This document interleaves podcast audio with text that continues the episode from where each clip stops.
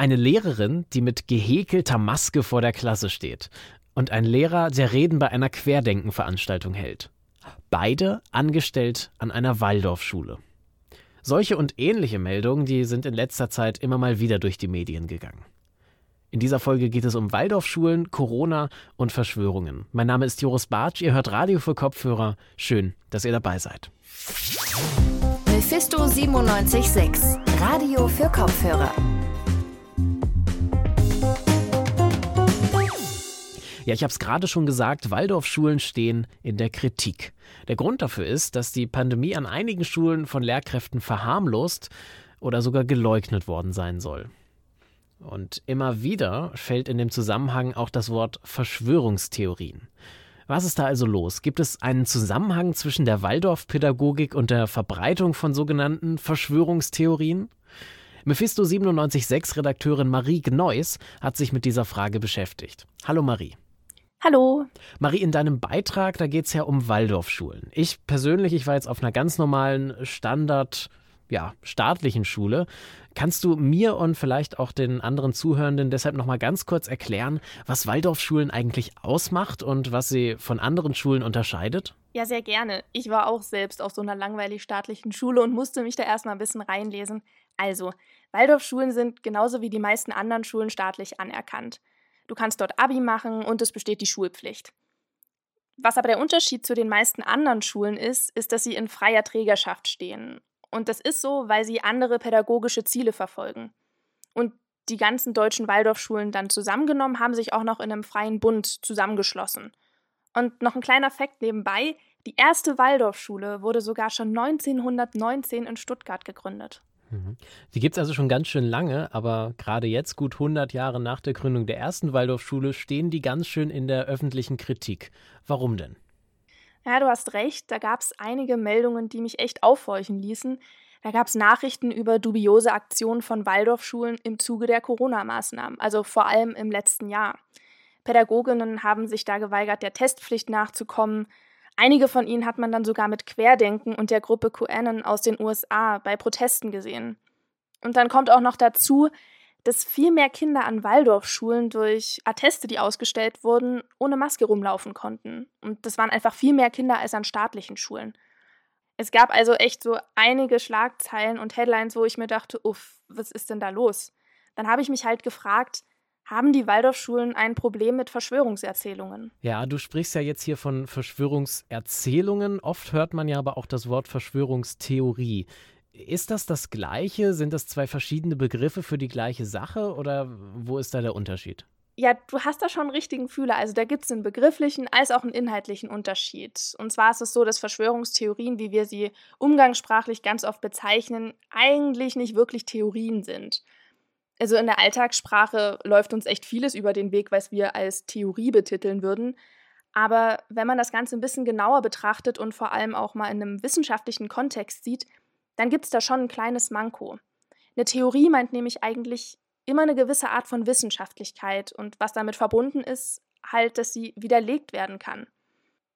Das Ding ist bei Verschwörungstheorien jetzt, dass sie gar nicht unbedingt darauf aus sind, widerlegt zu werden oder mit wissenschaftlichen Mitteln überprüft zu werden, Deswegen ist einfach ein neutraler Begriff viel besser und eignet sich, weil er präziser das Phänomen beschreibt. Verschwörungserzählung eignet sich dabei super. Ja, und in deinem Beitrag beschäftigst du dich eben mit genau diesen Verschwörungserzählungen an Waldorfschulen.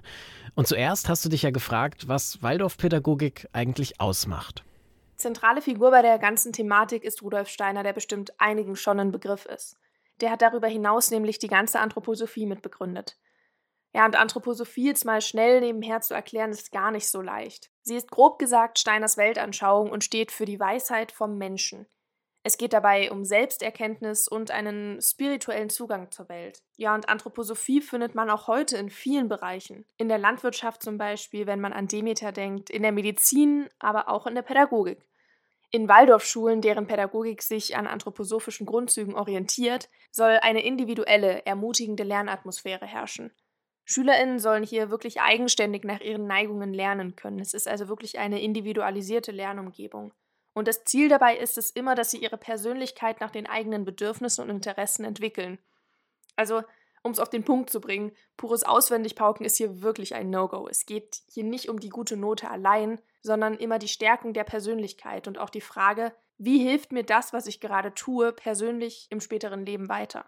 Die anthroposophische Pädagogik verfolgt also generell einen ganzheitlichen Ansatz, verfolgt nicht nur fächerspezifisch diese eine Note, die gut sein muss, sondern hat immer den ganzen Menschen im Blick, so zumindest die Theorie. Da es jetzt so viele Waldorfschulen und verschiedene Pädagoginnen gibt, ist es gar nicht so leicht, das alles auf einen Nenner zu bringen.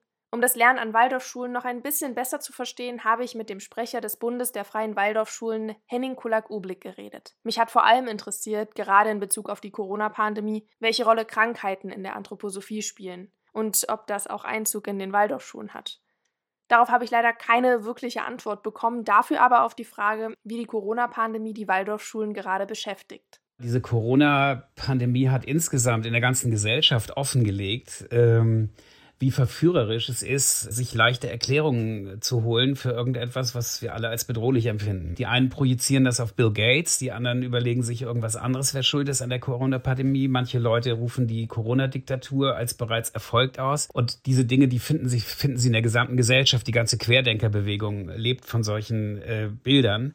Und es ist natürlich durchaus auch vorgekommen, dass es in der Waldorfschule äh, durch Eltern oder auch durch einzelne LehrerInnen in die Waldorfschule reingetragen wurde. Bublik hat auch noch gesagt, dass es sich dabei um eine kleine Minderheit handelt, die Verschwörungserzählungen über Corona in den Schulen verbreitet. Aber, und das hat er nicht geleugnet, dass es natürlich ein großes Problem ist. Die Schulen müssten sich damit wirklich auseinandersetzen. Und das große Ziel dabei muss es sein, dass man trotz unterschiedlicher Einschätzungen über die Lage zumindest versucht, zu einem Konsens zu kommen und den hoffentlich dann auch findet. Also es steht fest, ja, die Waldorfschulen haben ein Problem mit Verschwörungserzählungen. Die Bilder von Querdenken-Veranstaltungen inklusive Waldorfpädagoginnen waren keine Fake News. Fest steht aber zugleich auch, dass sich die Mehrheit der Lehrerinnen, Schülerinnen und auch der Elternschaft dagegen einsetzen möchte. Die Schulen müssten jetzt hart eingreifen und klare Kante zeigen, so Kulak Ublik. Pädagoginnen haben hier eine wichtige Aufgabe. Unsere Verantwortung als Pädagoginnen und als, als Eltern ist heute wirklich, dass wir alles dafür tun, dass die jungen Menschen dieses Vertrauen in ihre eigene Urteilsfähigkeit bilden können. Und zwar anhand der Erfahrungen, die sie gemacht haben, nicht anhand von irgendwelchen Inhalten, die wir ihnen aufoktroyieren. Es geht darum, dass wir umso mehr darauf achten, dass sie ihre eigenen Willenskräfte anwenden können, dass sie sich mit der Welt verbinden wollen und mit anderen und dass sie Vertrauen in, die, in ihr Denken bekommen. Da möchten wir als Waldorfschulen mit jedem zusammenarbeiten, der das genauso macht. Und zum Glück gibt es genau diese anderen. Organisationen und Projekte mit dem Ziel, junge Menschen fit für die gerade so politisch chaotische Welt da draußen zu machen, sodass sie dann gewissenhaft ihren eigenen Standpunkt bilden können.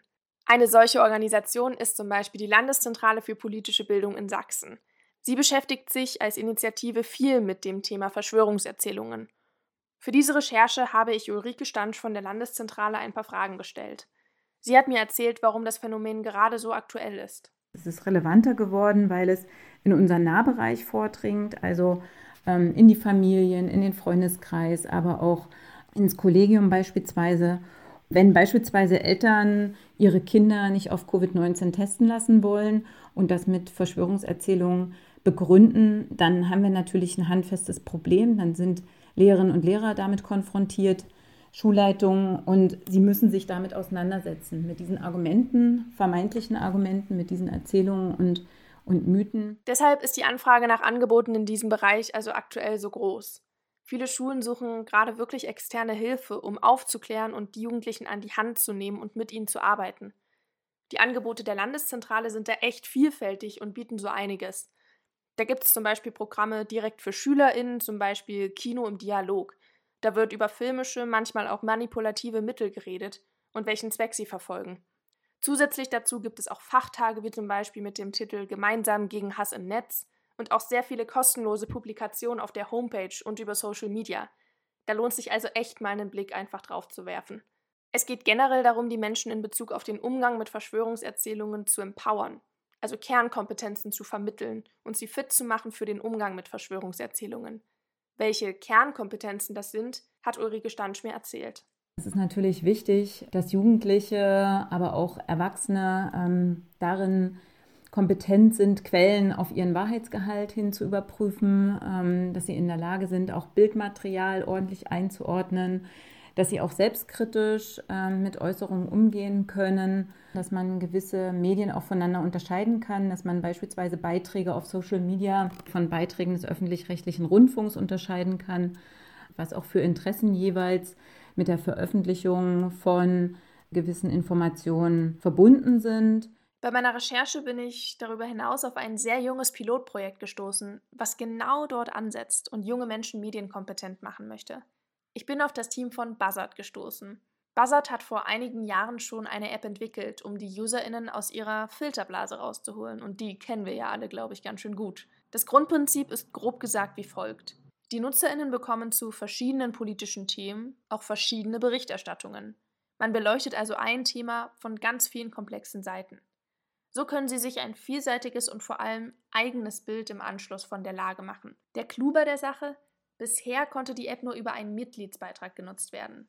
Buzzard hat jetzt aber für sich erkannt, wir sind selbst ein junges Projekt und wir wollen auch eine junge Zielgruppe erreichen. Wir brauchen dieses Projekt vor allem an Schulen. Um die App SchülerInnen kostenlos anzubieten, hat Buzzard dann nach Investoren gesucht und zum Glück gefunden.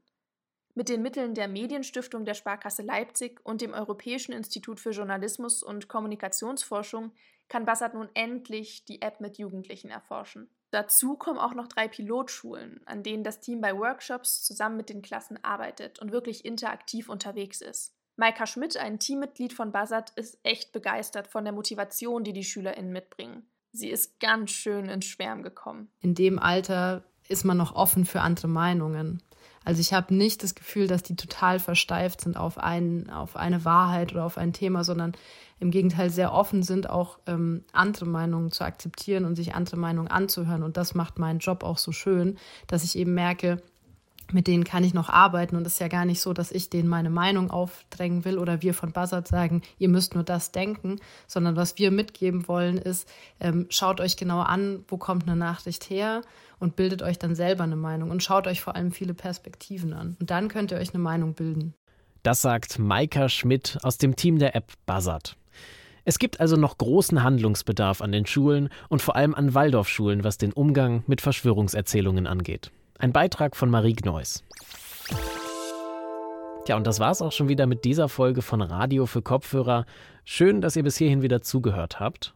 Und wenn ihr jetzt noch Lust auf mehr von uns habt, dann schaut doch mal auf unseren Social Media Kanälen vorbei oder besucht uns auf unserer Webseite auf radiomephisto.de. Die nächste Folge, die gibt's schon am Freitag.